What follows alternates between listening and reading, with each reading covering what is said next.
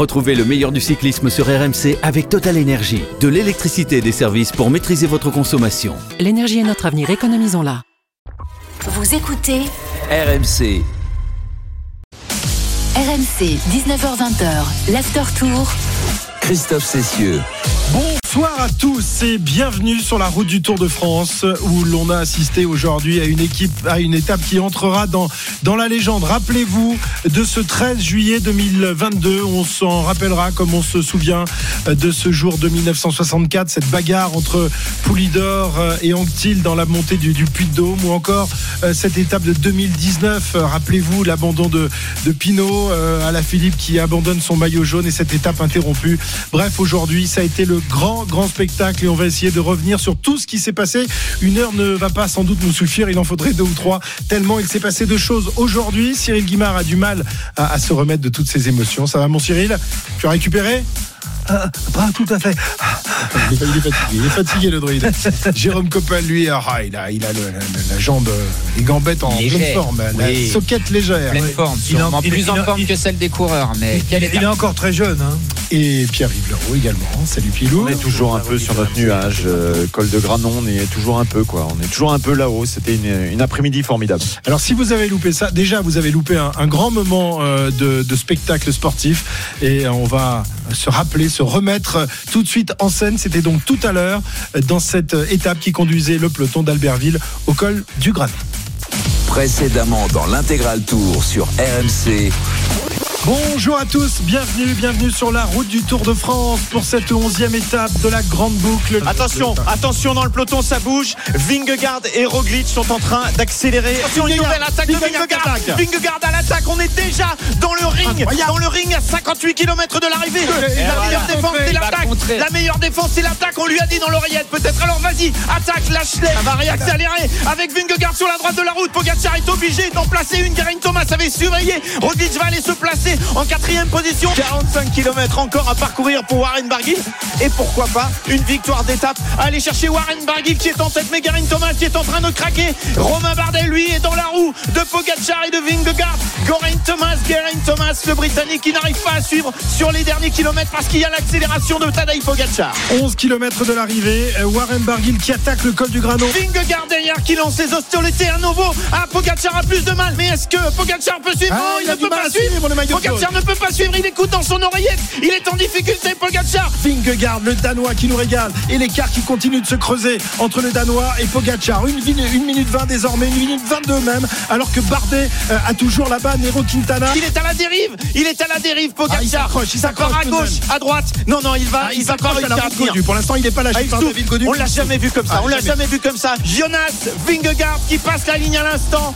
Vainqueur d'étape. Quintana arrive à l'instant. Une minute juste après Vingegaard. On va voir ensuite arriver les prochains coureurs et notamment Romain Bardet qui est là. Il a plus que 50 mètres à faire. Allez Romain, superbe étape pour le Français aujourd'hui qui passe la ligne. David Godu qui va terminer avec un retard d'environ 2 minutes. Tadej Pogacar, grand perdant du jour. On n'imaginait pas un tel débours pour lui dans cette étape du Granon. Le Pogacar. casque qui pèse très lourd, la tête qui pèse très lourd et il baisse la tête sur la ligne. 2,52 de retard euh, pour, pour. Au classement euh, général, on va refaire le point. Jonas Vingegaard est premier euh, devant Romain Bardet à 2 minutes 16. Tadej Pogacar est troisième à 2 minutes 22. RMC. L'after tour. C'était, c'était fatigant évidemment.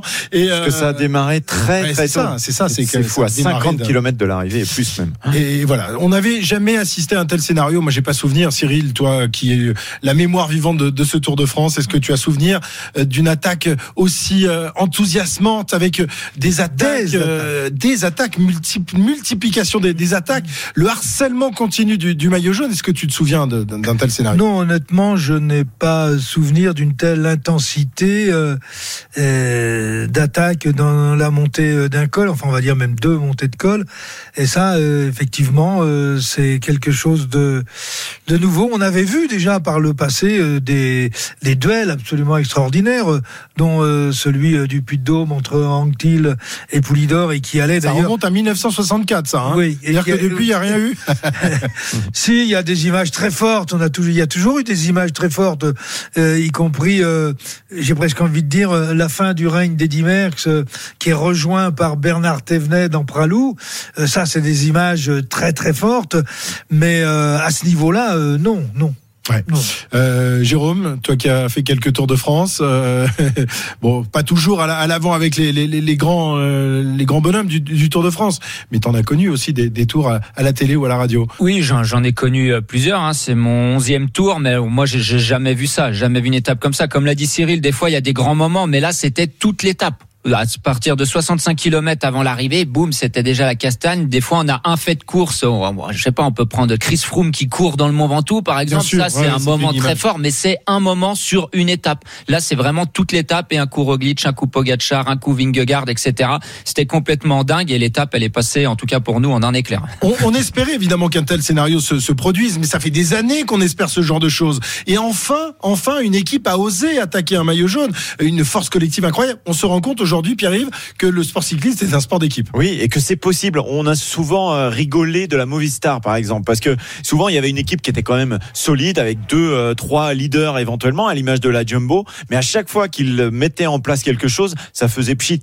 Là, aujourd'hui, c'était du tableau noir. On l'a dit cet après-midi. C'était prévu. Tout était écrit.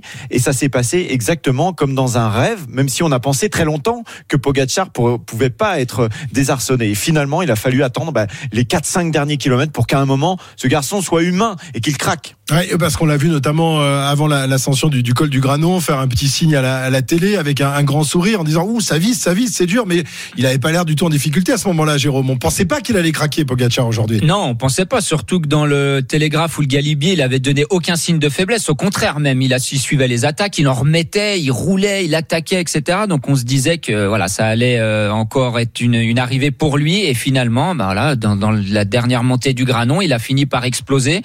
Euh, voilà, surprenant. Et puis c'est pas une petite explosion. C'est pas comme au Mont l'année dernière où Vingegaard l'avait déjà un peu mis dans les cordes, mais à un kilomètre du sommet, et finalement tout était rentré dans l'ordre. Là, il prend plus quasiment trois minutes sur la ligne d'arrivée. C'est monstrueux à ce niveau-là.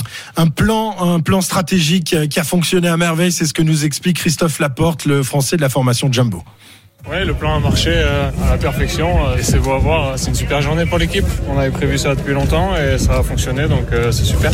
Et Il y a besoin de prendre des risques hein, pour ça, mais on a déjà parlé de cette étape depuis longtemps et on savait ce qu'on voulait faire. Après que ça marche ou pas, euh, dans tous les cas, on allait essayer, on a essayé, ça a fonctionné et c'est super pour l'équipe, super pour Jonas. Voilà Christophe Laporte euh, qui euh, a fait sa part de travail aujourd'hui, tout comme Wout van Aert euh, échappé euh, dans, dans l'échappée matinale et qui à la fin justement a mis un, un dernier coup de collier qui a peut-être euh, entamé euh, le réservoir d'essence de Tadej Pogacar. Pour, pour l'anecdote, c'était amusant puisque on peut le dire, on était au petit déjeuner avec Mhm. eux euh, ce matin. On n'avait pas le sentiment que les garçons étaient euh, forcément euh, tendus, stressés, euh, peut-être concentrés, mais voilà. Comme avant chaque étape, j'imagine. Mais, en tête, toujours- tout était prêt. Bien sûr, en tête, tout était prêt. Et vous savez, pour qu'un plan fonctionne, faut que vous ayez les bons coureurs, les bonnes jambes, bien sûr, avec vos coureurs. Et faut que tous les coureurs aillent dans la même direction, que tous les coureurs se sacrifient pour votre leader. Et on pense bien sûr en premier à Wout van Aert et Christophe Laporte qui étaient dans l'échappée, mais surtout à Primoz Roglic. Primoz Roglic, c'est quand même celui qui a allumé la première mèche, le premier pétard, sachant qu'il venait au départ pour gagner le Tour de France. Eh oui, c'est ça. Et c'est un petit jeune qui a déjà fait deuxième l'année dernière, qui va peut-être euh, le mettre entre guillemets dehors de sa place de leader dans l'équipe. Donc, faut arriver mentalement à vous dire, ok, je vais l'aider à aller gagner le Tour. Moi, je vais peut-être jamais le gagner parce que je vieillis, mais je vais l'aider lui à gagner. Chapeau pour que ça marche. Faut que toute l'équipe aille dans le même sens. On avait déjà senti euh, lors du critérium du, du Dauphiné que Vingegaard était peut-être un ton au-dessus de, de Primoz Roglic. Il était resté l'équipier ce jour-là, et avait permis à Roglic de, de ce, ce Dauphiné. Aujourd'hui, eh bien, c'est Vingegaard le, patron euh, qui euh, s'empare donc du maillot jaune. On va rappeler les, classements de l'étape et, le classement général parce que c'est important. Il s'est passé tellement de choses aujourd'hui que tout a été bouleversé, euh, Pierre-Yves. Oui, ça a été le feu d'artifice avant le 14 juillet. Jonas Vingegaard donc qui s'impose juste devant Neiro Quintana, une minute quand même, hein, à Neiro Quintana qui était bien parti à un moment pour gagner cette étape. Troisième, Romain Bardet qui lui aussi a joué l'offensive, une minute 10 derrière Jonas Vingegaard. Et puis ensuite, on a vu apparaître. Geraint Thomas, David Godu, qui s'est euh, magnifiquement aussi euh, remis d'un galibier compliqué pour revenir dans le granon. Adam Yates est sixième, Tadej Pogacar septième, huitième Lutsenko, neuvième Kruijswijk et dixième et onzième. On retrouve des Français, Warren Barguil et Pierre Latour. Voilà donc pour, les classements, euh, classement dominé donc par un petit Danois qui était entré sur la route du Tour sur la pointe des pieds l'an dernier. Rappelez-vous, il avait à la surprise générale eh bien terminé deuxième de ce Tour de France à 5 minutes 20 tout de même euh, de, de Tadej. Aujourd'hui, il est devenu un patron que l'on connaît encore assez peu finalement, Pierre-Yves. Oui, c'est vrai, mais rappelez-vous, c'était déjà la onzième étape, comme cette année. Tu l'as évoqué euh, tout à l'heure, c'était il y a un an. Nous sommes le 8 juillet dans l'étape Sorg-Malocène. Sur cette route, il y a un mont chauve qui va décoiffer. C'est là, dans le Ventoux, que Jonas Vingegaard, tout de blanc vêtu dans sa tenue prêtée par le maillot jaune, va faire trembler pour la première fois Tadej Pogacar. En 2 km, c'est vrai, à la fin, il y aura plus grand chose, mais en 2 km, le Danois prend quand même 38 secondes au Slovène et termine deuxième d'un tour auquel il n'aurait jamais dû participer. Et pour cause, il n'est là dans cette Dream Team, appelé de dernière minute, qu'en remplaçant de Tom Dumoulin, en plein burn-out. Au départ, il ne doit pas être au Tour de France. On l'avait pourtant déjà vu au service de Roglic sur la Vuelta 2020 lors d'un relais interminable lors de l'ascension de la Farapona où Godu s'imposera. Quand on pense, messieurs, qu'il y a quatre ans, le jeune garçon de Glingor dans le Jutland du Nord au Danemark découpait des poissons chez Chris Fish, un grossiste où ça sentait plus le hareng fumé que la graisse des chaînes de vélo. On se dit qu'une carrière, ça joue parfois à peu de choses. Aujourd'hui, le papa de la petite Frida a découpé ses adversaires et s'est senti comme un poison dans l'eau. Vingegaard aux anges, même si l'enflammade n'est pas le genre de la maison, il raconte le moment clé de, de cette étape lorsque Pogacar a été mis en difficulté. Sur le galibier au sommet, il était très fort et il a laissé tout le monde. Je ne savais pas s'il allait à fond ou pas. Et sur la dernière montée, je me suis dit que si je n'essayais pas, je n'allais pas gagner. Bien sûr, une deuxième place au général est un bon résultat, mais je l'ai fait l'an dernier et j'aimerais au moins essayer de jouer la victoire cette année. C'est ce que j'ai fait aujourd'hui. Maintenant, j'ai le maillot jaune et je vais continuer à me battre pour le garder à Paris. For the Yellow for Paris, c'est oui, objectif euh, évidemment de, de ramener ce, ce, maillot jaune à, à Paris. Ce, garçon, c'est quand même un, ovni, euh, Jérôme, même si on l'a vu l'année dernière terminer deuxième, mais une progression euh, un peu à l'image de, de Pogacar. On a toujours eu du mal à imaginer que Pogacar avait un vrai rival. Aujourd'hui, il s'en est découvert un. Il s'en était, oui, et puis je pense qu'il l'a, bien vu d'ailleurs, il l'a bien senti dans, les jambes. Non, bah, Vingegaard, on, on savait au départ que c'était lui et Roglic peut-être les deux seuls euh, coureurs capables de, le battre, de battre Pogacar. Voilà, Roglic avec sa chute, c'est terminé. Et Vingegaard, il a joué crânement sa chance. Il le dit hein, dans son interview. Voilà, Pogacar, il était très fort dans le galibier. Je savais pas s'il était à fond, mais il a pas douté. Il, il s'est donné la possibilité d'aller chercher ce maillot jaune, d'attaquer et d'essayer de gagner le tour. S'il doute un peu, il reste derrière lui et finalement peut-être qu'il se passe rien. Donc il a dit, je préfère essayer de gagner le tour que de refaire deuxième une deuxième fois. C'est tout à son honneur. Cyril, est-ce que Jonas Vingegaard a les épaules euh, pour euh, remporter ce, ce Tour de France dès sa deuxième participation? Bien, il a non seulement les épaules, mais il a quelques paires d'épaules autour de lui qui vont lui permettre, euh, tout du moins je l'espère pour lui, euh, qui vont lui permettre de maîtriser ou de contrôler la course. Regardez, dans, quand on arrive au sommet du Galibier, ils sont encore quatre, bon, un petit peu éparpillés à droite à gauche, et ils ont encore euh, Wout van devant. Et quand on attaque la dernière ascension, ils sont encore quatre de la même équipe. Donc à partir de ce moment-là, il a la capacité d'être, d'avoir une certaine sérénité sur le contrôle de la course. Alors après, on a vu ce qui s'est passé aujourd'hui. Euh, ça peut aussi euh, lui arriver euh, demain ou dans une autre étape. Mais une chose est certaine, euh, aujourd'hui, euh, il a marqué, euh, il a marqué le tour de son empreinte d'une part, mais il a, il, il a, je pense, pris une belle option. Évidemment, on va s'intéresser dans, dans un instant à ce qui pourrait se passer dans, dans les jours qui viennent. On va essayer également revenir sur la défaillance de Pogachar, défaillance complètement inattendue. Euh, à quoi est-elle due? À la chaleur, au harcèlement continu de la formation de Jumbo? Ou euh, peut-être à son manque d'équipiers? Eh bien, on tente de vous apporter les réponses dans un instant, toujours en direct de Briançon au terme de cette onzième étape du Tour de France. Et puis, si vous avez des questions à poser à Cyril et à Jérôme, n'hésitez pas. Il reste encore quelques places au 30 de 16. À tout de suite sur la route du Tour. RMC, 19h20, l'after tour. Christophe Cessieux. Toujours en direct de Briançon au terme de cette onzième étape du Tour de France. Le Tour a basculé aujourd'hui, a changé de, patron. Vingegaard s'est donc imposé et a fait coup double puisqu'il est ce soir le nouveau leader de ce Tour de France. Pour la première fois, pour la première fois de sa carrière, euh, le euh, néo-cannibale nommé Tadej Pogacar a craqué. On le pensait, on le pensait indestructible.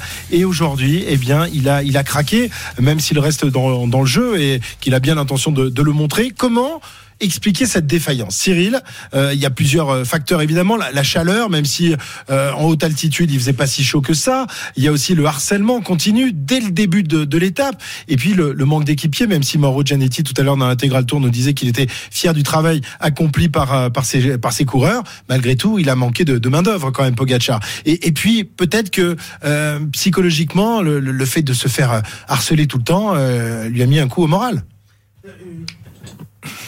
C'est bon ça. Je pense que euh, il avait raison de féliciter les quelques équipiers qui restent à Pogachar, qui ont donné et qui se sont mis euh, à la planche euh, tant qu'ils ont eu euh, tant qu'ils ont eu un peu de un peu d'énergie. Ils ont fait ils ont fait ce qu'ils ont pu et, et ils méritent effectivement d'être remerciés.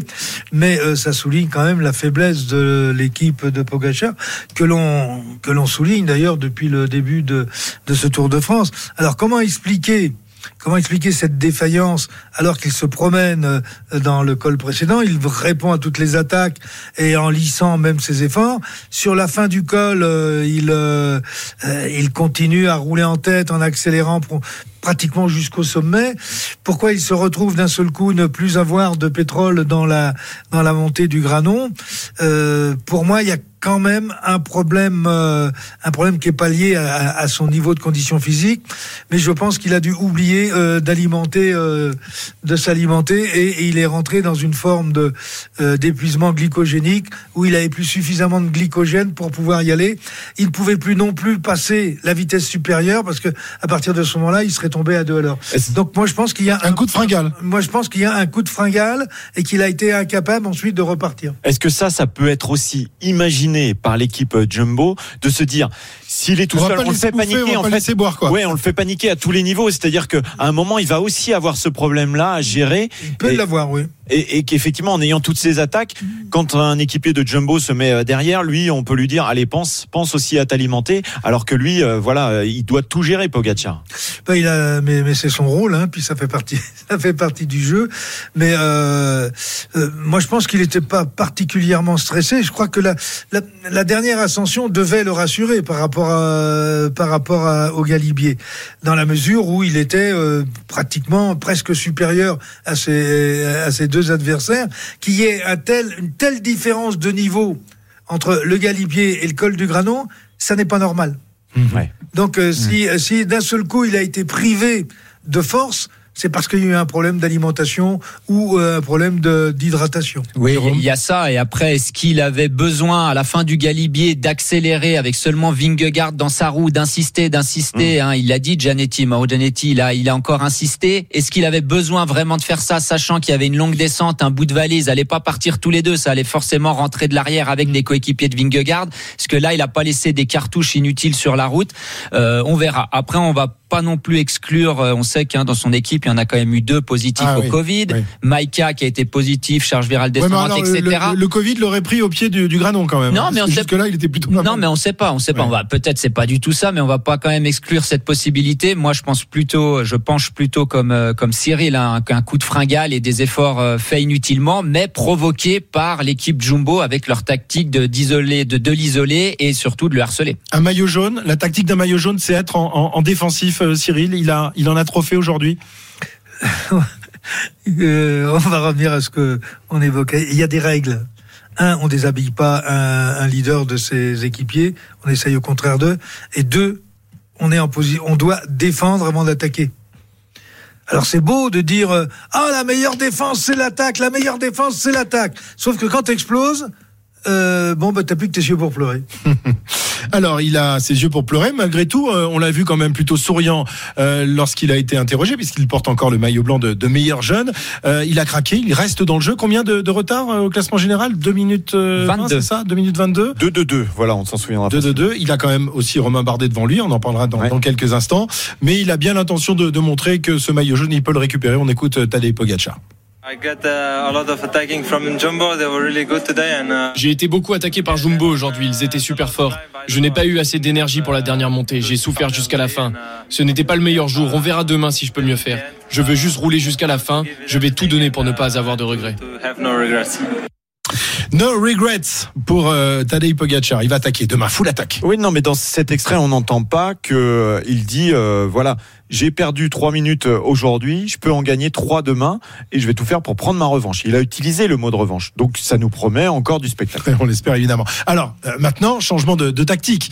Euh, même s'il va se retrouver une nouvelle fois face à la force collective de, de la Jumbo, que doit-il faire demain? Est-ce que dès demain, il doit e- essayer de, de grappiller quelques secondes? Euh, Il reprendra peut-être pas tout. Euh, on sait qu'il sera également très fort dans le dernier contre-la-montre qui, qui interviendra la, la veille de l'arrivée. Non, t'es pas sûr? Eh non, on Hein? en parlera On va en parler, ouais. Euh, voilà, full attaque dès demain? Bah, alors, faudra voir comment il a récupéré. Mais alors, lui, avec son équipe, ça va être tout l'inverse de la tactique de Jumbo. Il a pas d'équipe. Il va devoir suivre le, le train imposé par Jumbo Visma. Et j'ai regardé, il reste trois arrivées au sommet. Si on compte Mende, c'est une arrivée au sommet, Ouais. mais c'est assez Il peut court. faire quelques petits écarts. mais voilà, Peragude et 30 secondes. Otakam, lui, il faut qu'il attende les dernières difficultés pour attaquer et essayer de lâcher Vingegaard et ses équipiers pour reprendre du temps. Il peut pas se permettre, alors peut-être qu'il attaquera d'un peu plus loin des fois, mais il peut pas se permettre, comme l'ont fait Jumbo Visma aujourd'hui, de mettre son équipe à la barre. Elle est pas assez forte de mettre son équipe à la barre loin de l'arrivée. Il peut pas faire ça. Mais dès demain, dans l'Alpe d'Huez, il peut essayer de, de Mm. grappiller du temps. Est-ce que la formation Jumbo a intérêt à, à recommencer à, à harceler euh, Pogacar ou elle va se mettre en défensive désormais, euh, Cyril? Elle va être euh, totalement en défensive, sauf dans les arrivées au sommet. Si Vingegaard, il sent qu'il peut reprendre du temps euh, à Pogachar, mais aussi à tous les autres. Mm. euh, à- Oui, mais à- si on à l'attaque pas, si on l'attaque pas, il va refaire comme il faisait les, les jours précédents. Il va, Il va regrappiller. attaquer lui-même et Oui, regrappiller il- quelques secondes. S'il grappille 2-3 secondes par-ci par-là, et encore, faudrait qu'il a, faudrait pas qu'il se fasse contrer par Vingegaard, parce qu'attention, des arrivées punchy comme on a eu à Longwy par exemple ou à l'Altiport de Il y en a Megève, l'étape. Yamande, Yamande. Hein. Oui, il y a Mende, mais là, ça sera la fin d'un grand col. Après Peragude, Otakam, c'est pas le même final quand Mhm. même. Vous aurez déjà eu des, des kilomètres et du dénivelé positif avant à faire. Ça sera pas tout à fait le- la, la même physionomie. Et, et aujourd'hui, on, on comprend mieux ce qui s'est passé sur les premières étapes où on a toujours vu Vingegaard très attentif Ouais. sur les arrivées pour être dans la roue. Il n'a pas perdu grand chose. Alors certes, au Non, bonif, au petit ouais. jeu des bonifs, il a perdu, mais il était toujours là. Il Ouais. était présent. Il a jamais été euh, vraiment lâché par euh, par Pogacar. Euh, alors, tu, tu voulais évoquer le, le contre-la-montre qui euh, interviendra à la, à la toute fin du Tour de France. On sera la veille de l'arrivée sur les Champs-Élysées. Euh, Pogacar est un, est un redoutable euh, rouleur. Euh, Est-ce qu'il peut reprendre Est-ce que 2 minutes, 2 minutes 20, ça semble irréalisable? Il faut qu'il revienne à quoi? Une minute Une minute euh, 30 Ouais, et encore, je me suis amusé à regarder les deux derniers chronos du, du Tour de France de l'année dernière. Mais Le- oui. Voilà, c'est c'est simple. Direction la Mayenne. Voilà, le premier chrono qui a été gagné par Pogacar, Vingegaard termine troisième à seulement 27 secondes de Pogacar. Et le dernier chrono, la veille de l'arrivée, donc ça sera le même jour cette année, Vingegaard a terminé troisième, 25 secondes plus rapide que Pogacar. Ouais. Donc finalement, en chrono, Vingegaard et Pogacar, ils sont pas si loin. Donc même s'il y a que 30 secondes, par exemple, d'écart, on ne sait pas de quel côté la balance euh, pourrait pencher. À Laval, Vingegaard est euh, juste derrière euh, Stefan Kung de euh, 8 secondes et devant Wood Van Aert et Van Der Poel. Ça s'annonce compliqué quand même, Cyril, pour Pogacar. Pas beaucoup d'équipiers, pas une grosse marge sur le sur le chrono, euh, une équipe jumbo euh, euphorique. Euh, Ça va être compliqué tout de même. Hein Ah, ça va être très très très compliqué. Euh, moi, je pense personnellement que euh, ils ont pris une belle option pour la victoire finale à Paris. Compte tenu un de la qualité de Vingegaard, compte tenu de la qualité de trois ou quatre euh, équipiers qui pratiquement euh, grimpent aussi bien que euh, que Roglic et que et que Vingegaard, et vous les piégez où? Surtout quand euh, Pogacar, il lui reste trois équipiers à peu près valides. Donc euh, je vois pas euh, avec 2 minutes 20 de retard, 2 minutes 22, je vois pas comment Pogachar va pouvoir les reprendre à la pédale quand toute l'équipe euh, euh, Jumbo aura explosé. Moi honnêtement, je pense que euh, je pense Le tour que- est joué? Le tour est joué pour toi. Ah, sur le Il classe- était, il était joué hier quasiment déjà. hein. Je vois pas comment. Tadej Pogacar peut perdre euh, ce Tour de France. Eh bien, vous avez pu voir comment il pouvait le perdre. Et après, il y, a- il y, y aurait des étapes, par exemple, Rodez Carcassonne. On pourrait se dire, on sait jamais s'il y a du vent, prochain. etc. Un coup de bordure. Mais Pogacar, il a pas d'équipe pour créer des bordures. À l'inverse de Vingegaard, qui a une équipe qui est taillée pour ça, avec des, des Van Aert qui savent très bien manœuvrer, des Laporte qui savent très- qui savent très bien manœuvrer dans le vent. Donc, il a même pas ces étapes-là pour dire, ouais, on peut tenter quelque chose et on va piéger le maillot jaune. Même pas. Ça paraît compliqué maintenant. Eh bien, nous allons voir. En tous les on va se régaler dans, dans les jours qui viennent. D'autant, d'autant qu'on a un Français quand même intercalé entre le maillot jaune et, et Pogacar. Ce Français se nomme Romain Bardet. Il a été étincelant aujourd'hui, comme il est depuis le début de la saison. Il n'est pas passé loin sur le Giro. Il était dans le coup euh, pour euh, aller chercher le, maillot rose avant de, craquer, euh, vaincu par une gastro. Aujourd'hui, il n'a plus de maladie et il est énorme. Romain Bardet peut-il faire quelque chose? Peut-il espérer, pourquoi pas, lui aussi, remporter le, Tour de France? Là aussi, hein, l'équipe de Romain Bardet n'est pas aussi forte que celle de Vingegaard. 19h28, on revient dans un instant dans l'after tour. euh, Vous avez euh, toujours quelques secondes également pour euh, vous inscrire pour poser des questions à Cyril. Il a envie de répondre à vos questions. Il en a marre de répondre aux nôtres. À tout de suite sur la route du Tour. RMC, 19h20h, l'after tour.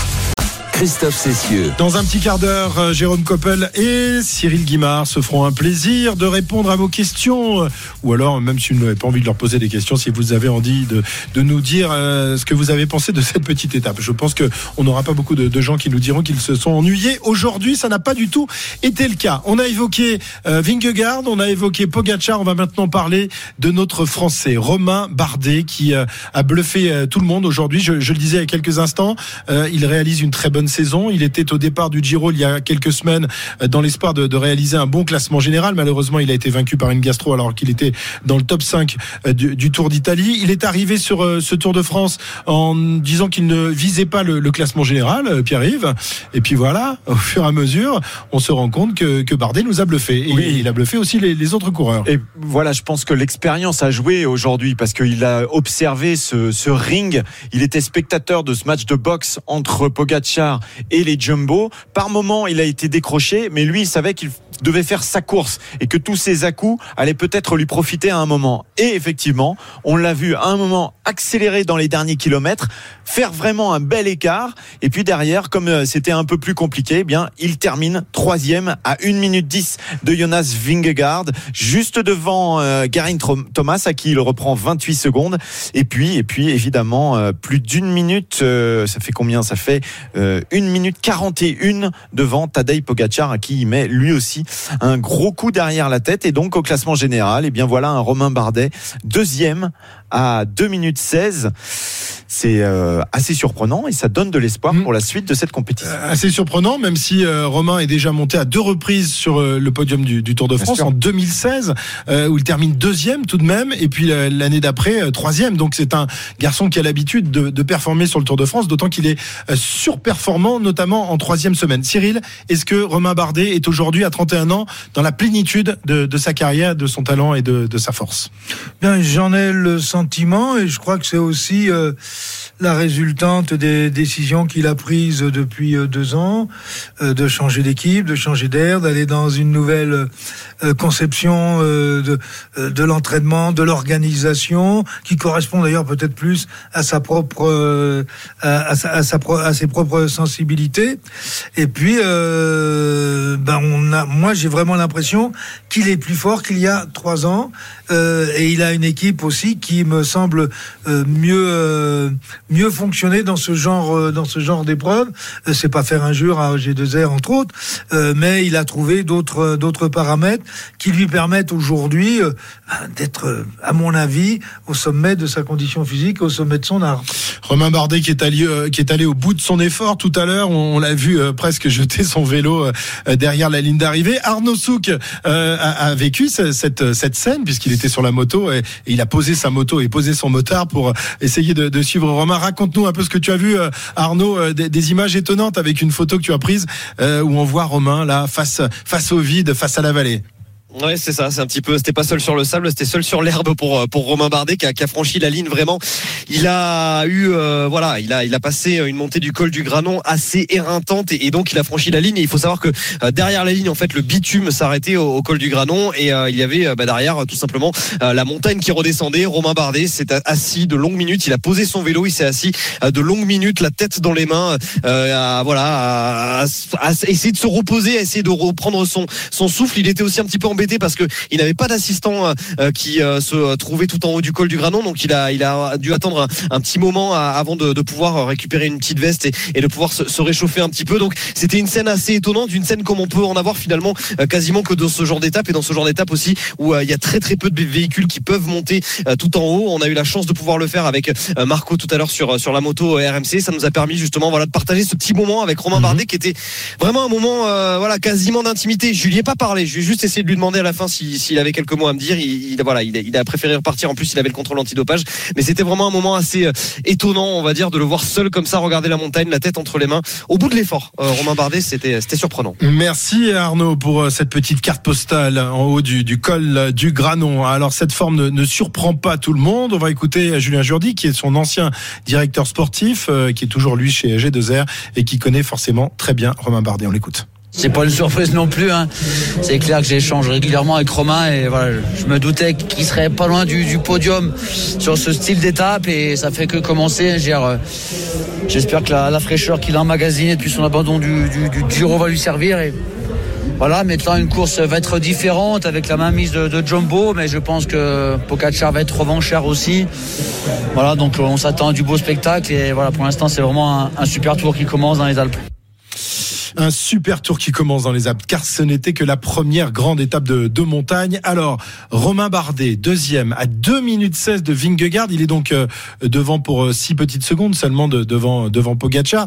Est-ce qu'il peut rêver plus haut, plus fort, et pourquoi pas d'un maillot jaune? Il n'a jamais porté le, le, maillot jaune sur les, les routes du Tour, me semble-t-il. Hein non, non, non. non. Euh, Est-ce qu'il peut rêver plus haut? Oui, il doit rêver plus haut. Oui. Euh, après, il a quand même de 2 minutes 16 de, de retard. On a Oui, parlé il- du dernier chrono pour Vingegaard, etc. Alors lui, c'est un peu dans, dans le sens inverse. C'est pas sa qualité première à Romain Bardet. En tout cas, il est dans la course pour le podium. On savait hein, quand il est arrivé, il a annoncé pas jouer le, le classement général, mais quand on est un coureur de, de sa trempe avec les, les qualités qu'il a, s'il perdait pas de temps au Danemark ou pas de temps sur les pavés, bien sûr qu'il allait se reconcentrer après sur le classement général. Euh, en tout cas, le podium est, est à sa portée, même si entre lui et David Godu, par exemple, qui est septième, il y a seulement une minute d'écart. Quand on connaît les, les étapes qui restent à venir, euh, tout peut encore se jouer. Mais Romain, il a la fraîcheur. On a dit, il a abandonné le Giro. Qu'est-ce qu'il aurait pu faire au Giro hein Quand il a abandonné, il a fait troisième de l'étape du, du Blocos. Euh, Peut-être qu'il qu'il avait le Giro dans les jambes déjà. Cyril, ces carences en contre-la-montre sont rédhibitoires pour espérer remporter le tour? Euh, pour le remporter, non, mais euh, dans la position où il est là, oui, euh, parce qu'il a quand même euh, euh, il a quand même 2 minutes 16 déjà de retard sur Vingegaard. Euh, Pogachar est à 6 secondes derrière. Donc euh, je vois pas très bien sur un contre-la-montre comment il peut s'en sortir. D'autant que compte tenu de la, li- de la distance, il devrait perdre euh, au moins au moins deux minutes. Ouais, j'ai j'ai regardé ces ces derniers chronos entre les Giro, les Tours de France, etc. qu'il a parti, auxquels il a participé sur des chronos. Ils font tous à peu près 30 km. Il perd entre 1 minute 50 et 2 minutes 20 à peu près. Ah ouais. Maintenant, il a progressé certainement dans son équipe, nouveau matériel, etc. Et c'est toujours pareil. Ça sera un chrono à l'avant-dernière étape.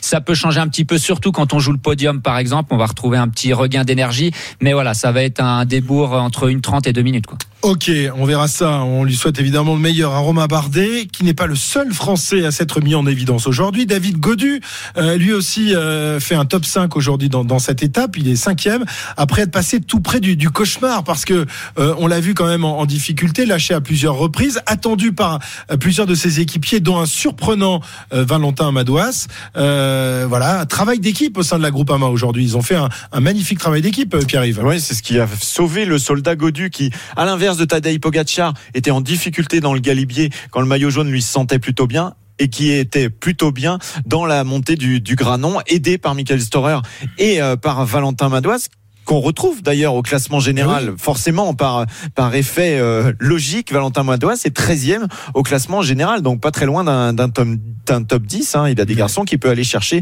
qui sont quelques secondes devant lui. Et ça, ça te fait plaisir, euh, Cyril, parce que le petit Madois, c'est un peu ton protégé. Et puis toujours, tu le connais depuis qu'il est Oui, mais tout, tout, petit tout- garçon. Tout, tout Français qui performe Oui, fait d'accord. plaisir. Mais euh, Valentin, t'as un, un Oui, côté bien sûr. euh, affectif pour lui, Euh, non? mais Même là, pas. Tu veux là- pas le dire. Tu veux jamais. Bon, là, je suis consultant. euh, Valentin Madois, c'est un coureur comme les autres. Pas d'émotion, pas d'affect. Voilà, euh, voilà. Pas d'affect. Pas d'affect dans Quelle l'analyse. objectivité, monsieur Cyril. Euh, ce qu'il faut noter, par exemple, si on fait le parallèle entre Bardet et puis euh, et puis euh, David Godu, c'est qu'ils ont eu deux étapes totalement différentes. Puisque David Godu a été mis en difficulté euh, pratiquement euh, euh, dès le pied, euh, dès, dès le pied de, Du Galibier. du Galibier, et que et il a été obligé d'avoir l'assistance de Storer et, et, et- et puis Valentin Madouas. Mais ils n'étaient que deux. Et ils se sont battus derrière, ils n'ont, ils n'ont jamais cédé.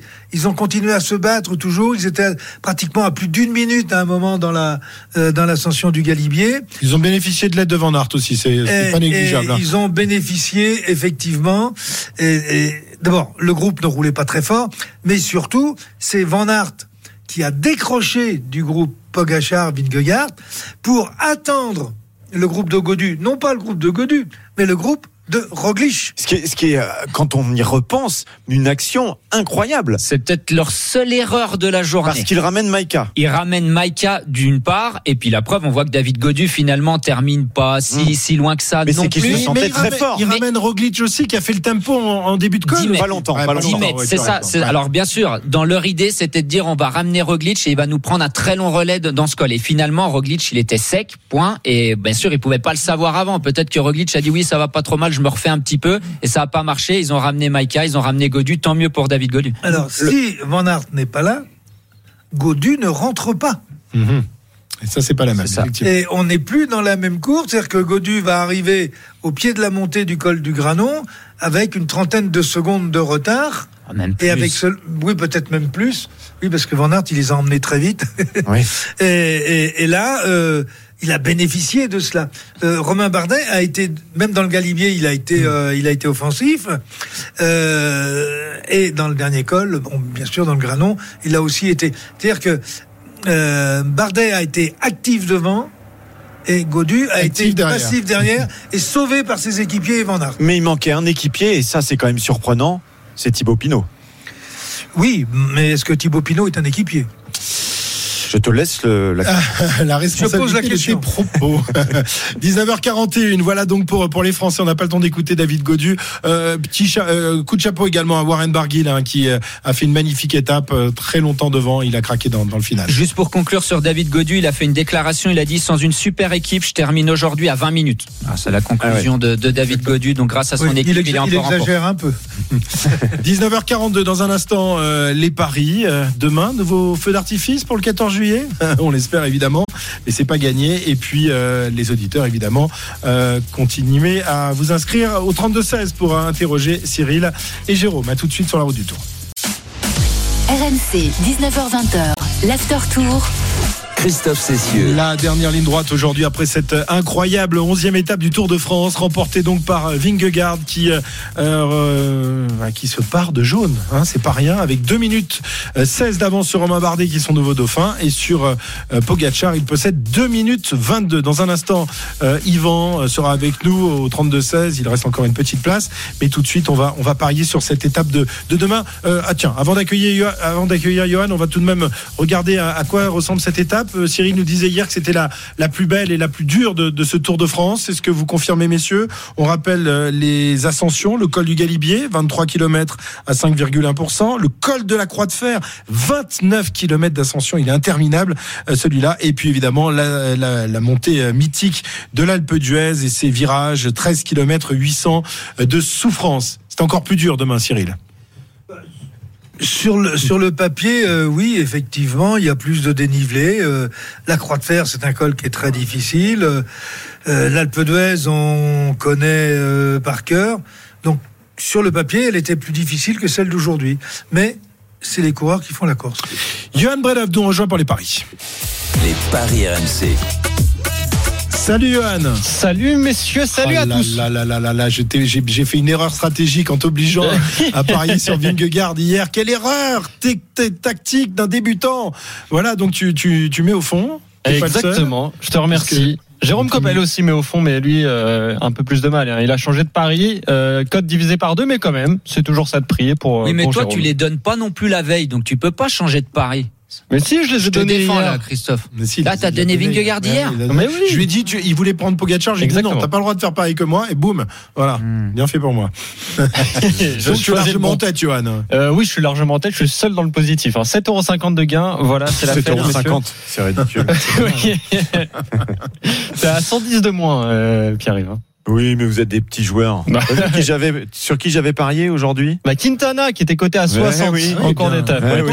T'es pas mal. Ah ouais, je, je parie toujours sur le deuxième ou le troisième, alors que. Cyril parie toujours sur le dernier en général. Alors demain, euh, quel- tu je sais pas si t'as déjà Si, les je les ai. non Si, Je ah d'accord, c'est arrivé. Alors, Euh, trois principaux favoris, messieurs. Jonas Vingegaard, évidemment, 3,50. Tadej Pogacar, 5. Et le dernier vainqueur français en haut de l'Alpe d'Huez sur le Tour, c'est Thibaut Pinot, qui est lui coté à 5,55. Voilà, je vais vous donner les cotes aussi des Français, hein, parce qu'on est le 14 juillet, feu d'artifice oblige. Bardet est coté à, à 23, et ensuite ça monte tout de suite avec euh, Warren Barguil coté à, à 32. Si on veut se faire plaisir, on peut tenter, pourquoi pas, une victoire française.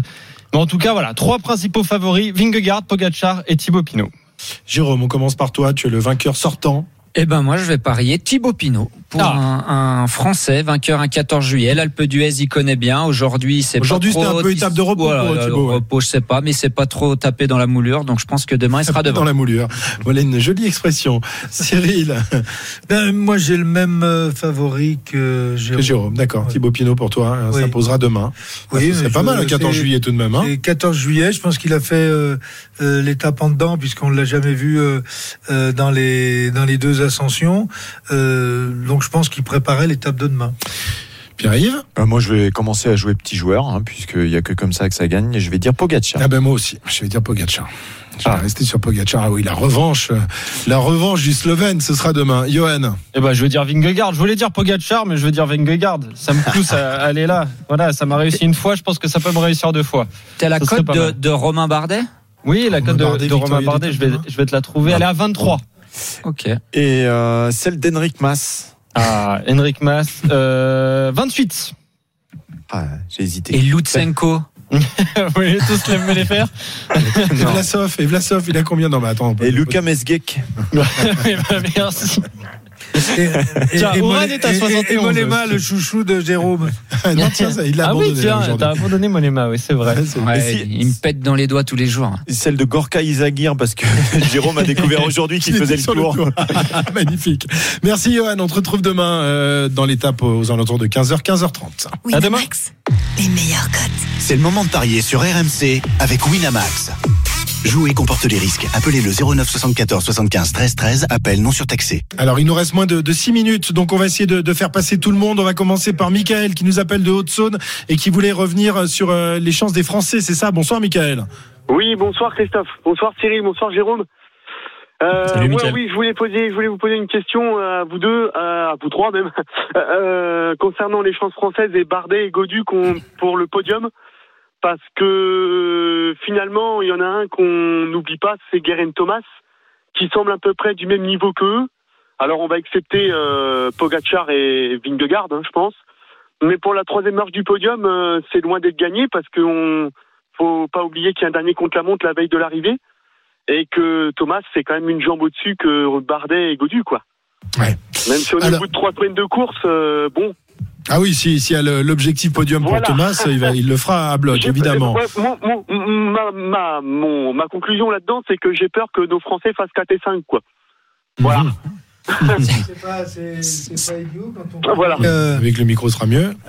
Il n'y arrive pas. Le, soir, hein, 19h50, euh, il sent que l'écurie est pas loin et la bière non plus, donc euh, il craque. Quand, on connaît les carences de Bardet et, et Godu dans le contre-la-montre, c'est difficile aujourd'hui de dire qu'ils seront sur le podium. D'autant que si on regarde bien, Guérin Thomas, lui, il va bien contre la montre. Et puis, n'oubliez pas que Quintana, Quintana, il n'est seulement qu'à deux 37 euh, au classement général. C'est-à-dire qu'il a seulement 20 secondes de retard sur Bardet. Mhm. Quintana, euh, pareil, euh, contre la montre. Bah, je vais donner juste une stat pour répondre à cette question. Au contre-la-montre du Tour de France 2019 à Pau, Romain Bardet avait perdu 2 minutes 14 sur Guerin Thomas qui avait terminé deuxième sur un chrono qui faisait 27 km.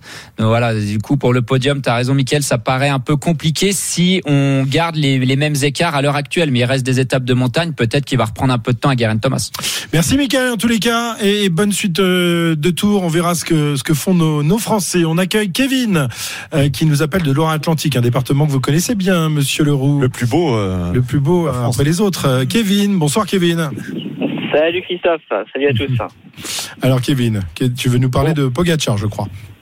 Ouais, ouais, parce que je vous avais appelé juste après l'étape des pavés où tout le monde disait euh, oh, Pogacar a écrasé. Puis j'avais appelé pour tempérer un petit peu en disant qu'il avait aussi montré ses limites, qu'il avait été, qu'il avait un peu présumé de ses forces parce qu'il s'était un petit peu écroulé sur la Mhm, fin de l'étape des pavés. Ouais, J'avais dit Attention à Vingegaard, parce que finalement Vingegaard il avait perdu du temps sur un incident mécanique, mais je l'avais trouvé plus solide. Et euh, donc voilà, donc aujourd'hui bah, j'ai eu euh, la, la- la suite de ce que je disais, la, la confirmation de ce que je disais, euh, parce que je pense qu'aujourd'hui Pogacar ça a été un petit peu ça. Je pense qu'il a voulu absolument répondre euh, un petit peu par orgueil à Roglic, à Vingegaard. Je pense qu'il fait peut-être une erreur tactique. Il aurait peut-être dû laisser partir Roglic euh, de loin euh, et, et attendre un petit peu ses coéquipiers et revenir derrière parce que je pense qu'il s'est vraiment cramé. Euh, maintenant, voilà, quel, quel- plaisir de voir ce tour-là, quel plaisir de voir ces, ces efforts, euh, de voir les mecs complètement lessivés à l'arrivée. Voilà, moi c'est c'est pour ça que j'aime le, le sport cycliste hein. et, euh, et j'ai hâte, j'ai hâte de voir la suite parce qu'on va s'éclater. Juste pour la carte postale, je vous appelle, je sais pas si vous entendez des cloches derrière moi. Je suis au sommet du port de l'Ers sur les, le parcours de l'étape Carcassonne-Foix de mardi prochain. Ah d'accord. Euh, Quelle température il fait dans le sudouest, Kevin? Quelle température il fait dans le sudouest? Pas terrible, c'est pas trop, Euh, trop bah là, terrible. ça- ouais, il faisait 30, euh, 35 cet après-midi. Euh, là, il fait un peu plus frais là en soirée, mais euh, mais mardi s'annonce très très chaud, donc ça va être un paramètre important. Et, et les routes, le bitume, quand je vois la route, je me dis que ça risque de fondre. Donc attention Eh à la ouais, descente La derrière route le dans les. Pyrénées, c'est pas la même que dans les Alpes. Merci Kevin, en tous les cas, de, de cette carte postale intéressante, euh, puisqu'on va aborder les, les Pyrénées dans, dans quelques jours. Pogacar, trop sûr de lui, trop sûr de, de, de sa force, euh, Cyril? Euh, Est-ce qu'on est toujours trop sûr de sa force? C'est difficile à dire, mais euh, Kevin a raison euh, lorsqu'il dit que sur que sur une attaque euh, de, de Roglic, il aurait dû laisser partir Roglic et, et garder avec lui euh, euh, Vingegaard et attendre que ses équipiers rentrent parce qu'il y en a quelques-uns qui sont rentrés et à ce moment-là euh, faire rouler ses équipiers dans la descente, ça pouvait changer la ça pouvait changer la fin de course. Mais je voudrais ajouter parce qu'on a parlé de la Loire-Atlantique. Oui, la Loire-Atlantique, c'est quand même le plus beau département breton. C'est vrai, Cyril, je confirme. Ça y est, il a mis la Loire-Atlantique en Bretagne. Ah C'est une attaque, une attaque pour tous les Bretons. hein, Attention. Un petit clin d'œil. euh, Dans le Morbihan, ils vont pas te pardonner, ils vont pas te laisser rentrer, Cyril. Fais gaffe. hein. mais, mais les Bretons sont d'accord pour avoir la Loire-Atlantique. Il y a déjà eu des votes et des sondages. Ouais, ouais, la Duchesse Sanne, on la connaît. Château des Ducs.